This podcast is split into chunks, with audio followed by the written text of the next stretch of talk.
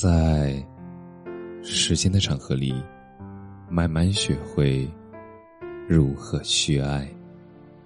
大家晚上好，我是深夜治愈师泽师，每晚一文伴你入眠。但行好事，莫问前程。我常常问自己，如果可以选择。我最想过什么样的生活？或许会生活在一座小镇，清晨七点自然醒来，慢悠悠的走去早餐店，买好油条和豆浆，楼下的花开的正好，露台上晒开的被子，也还包裹着肥皂的清香。我走进家门。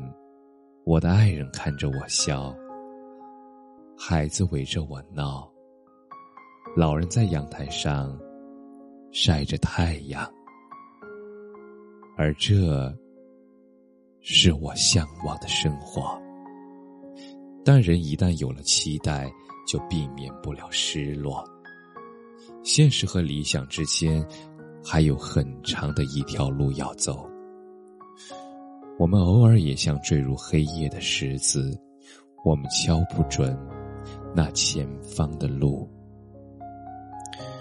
世界不会太过完美，有时候也会给你温柔一击，但总有人让你知道，世界不止金钱利弊，还有善良与真诚，而感情不止权衡利弊。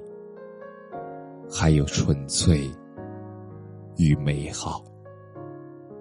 生活没有你想象的那么好，也不会有你想象的那么糟。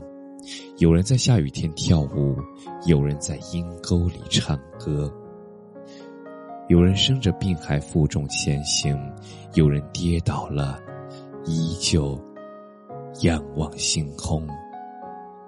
所以，优秀的你凭什么？要放弃，你要努力，但不要着急。繁花锦簇，硕果累累，都需要过程。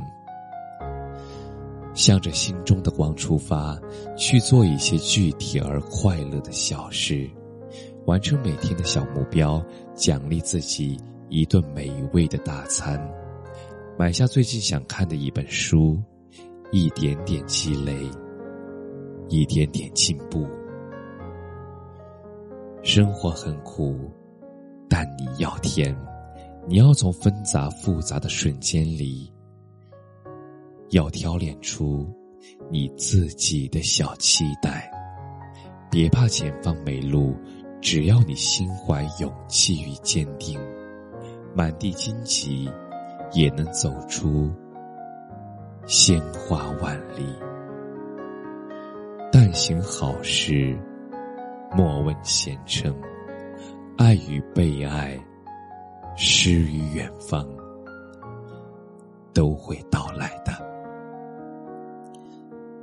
感谢你的收听，晚安。